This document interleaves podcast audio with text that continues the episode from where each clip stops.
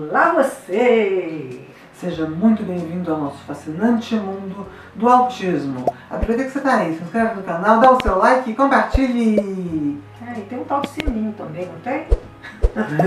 dá um clique lá no sininho também para receber as notificações. Enfim, hoje, gente, eu estou um pouco nervosa, confesso, porque o, o assunto é um assunto que mexe com a gente, sabe? É um assunto delicado, mas que precisa ser falado, então a gente vai se desafiar a, a tocar nessa ferida. Que é sobre o relacionamento abusivo.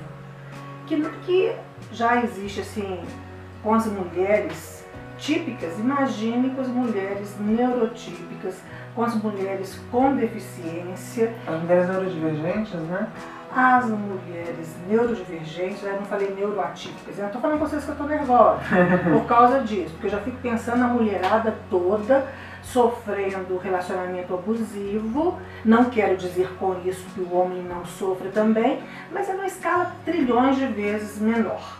É, e as características da mulher, conforme elas vão se apresentando, a questão da própria configuração do cérebro, né, ser autista, se não é tudo, tem vários fatores que complexificam nessa relação abusiva, né? E o que então que é esse relacionamento abusivo?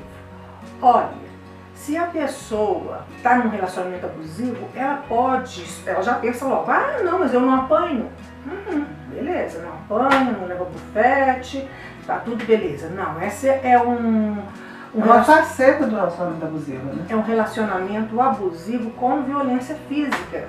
Mas existe um que as mulheres é, falam que é até muito pior, e eu garanto que é, que geralmente as mulheres autistas grau leve sofrem, que é o psicológico, que é o emocional, que te pega exatamente nesse seu ponto frágil, para quê? Para te afastar dos amigos, para te afastar da família, para ter condição de exercer um controle maior sobre você. A famosa manipulação. Mas né? você não se sente sequestrado, não.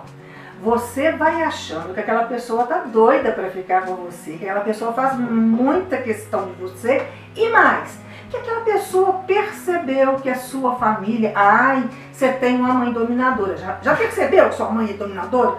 Nossa, mas aquela mulher fala demais. E seu pai? Um grosso e seus irmãos? Nunca vi. Seus irmãos você não pode abrir a boca que eles é, acham ruim com você. Aí, nossa, está me protegendo. Realmente, eu acho que minha mãe é assim mesmo. Meu pai será? Ah, é. E aí, ele vai te afastando das pessoas, que os amigos todos são invejosos, querem ver sua caveira, vai te manipulando e vai te afastando das pessoas. E aí, quando você, inocente, tem um insight. Pera lá, isso não tá bom não. O é, que que tá acontecendo? Eu vou reagir. O que que acontece? A pessoa manipuladora, a pessoa que está escolada em relacionamento abusivo, ela vem e mostra a melhor faceta dela. Aí ela chega de surpresa com, e te convida para aquele passeio que você ama. Ela, antes de você pensar em alguma coisa que você está precisando, essa coisa já chega às suas mãos.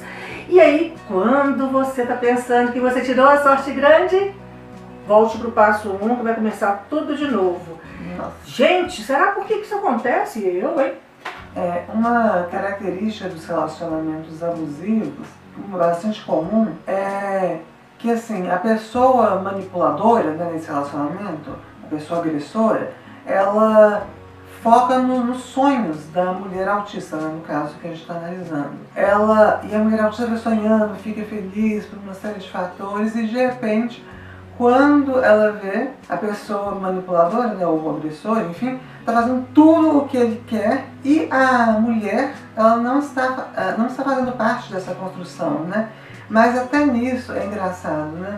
Não sei se consciente ou inconscientemente, mas eu acho que sim, com nível de consciência, é, as, os manipuladores têm uma característica de oferecer migalhas. Isso realmente é muito problemático, porque, por exemplo, eles não, não se doam para a pessoa né, com quem estão se relacionando, mas vão num evento ou outro e aí a mulher autista que já tende a ter uma autoestima mais baixa, já tende a se culpar muitas vezes por não se encaixar num padrão social de normalidade, né, como se isso fosse possível, mas ela já começa a comemorar aqueles momentos, né? Que tem, nossa, que bom que eu tenho uma pessoa, que bom que ele está comigo.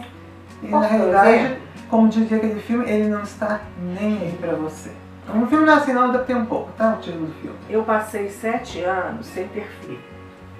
E então, como eu já me sentia inadequada, como eu não sabia que eu era autista, eu gravitava ao redor do meu marido à época, o pai de Sofia.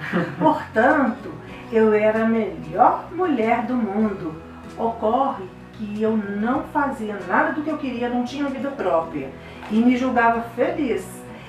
E não que ele fosse uma pessoa ruim, porque não. nesse caso eu já me sentia inadequada e eu já abri mão de cara. Então tem isso. Você já entra numa relação achando que você já está devendo para outra pessoa. Nossa, isso é terrível. Como você está sempre aqui, você quer, sempre quer sabe, ver os filmes que a pessoa gosta, fazer tudo do jeito da pessoa para você compensar isso que você acha, sabe-se lá por que, que você tá quem. E eu fico até um pouco preocupada com.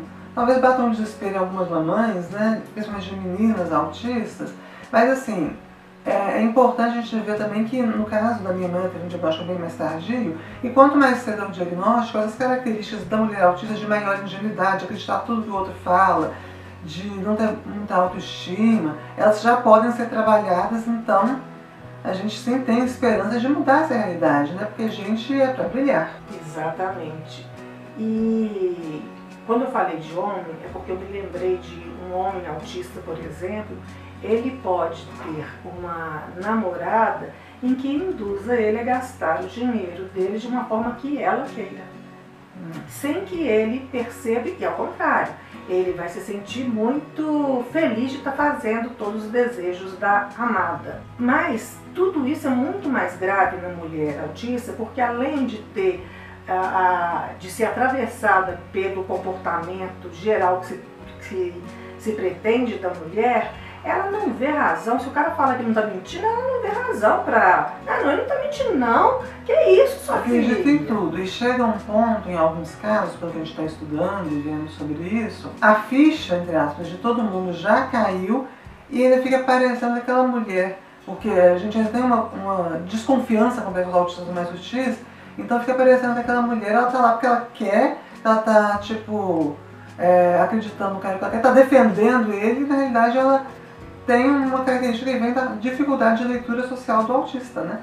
Depois que eu terminei o meu casamento, eu tive três namorados. Então, eu não vou. Vai ficar até mais fácil de eu falar o que eu vou falar. Tá acabando, né, Sofia? Nós já sim, vamos despedir.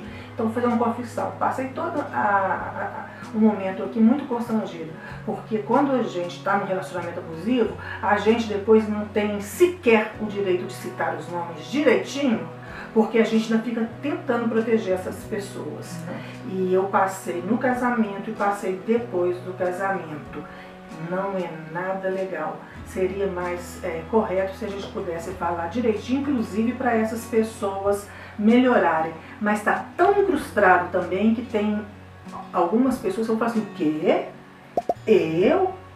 Hum, ah, devem saber. Ele já vem gaslight aqui, né? De repente a pessoa fala assim, não, não tem nada a ver com isso, é. você que é doido. É. Tem isso também. Eu não quero nem saber, eu quero terminar esse programa e vamos partir para outro. Vamos para a próxima, gente. Vamos. porque o negócio existe e fácil, assim, né? Não. Só, só digo uma coisa antes de terminar. Se você perceber alguns dos sinais que a gente falou assim, em um relacionamento, procure ajuda, inclusive profissional, tá? Por favor. Procure ajuda. Faça isso. é isso aí, gente. Ó, tchau, tchau. Grande beijo, pessoal. E até a próxima. Tchau, tchau.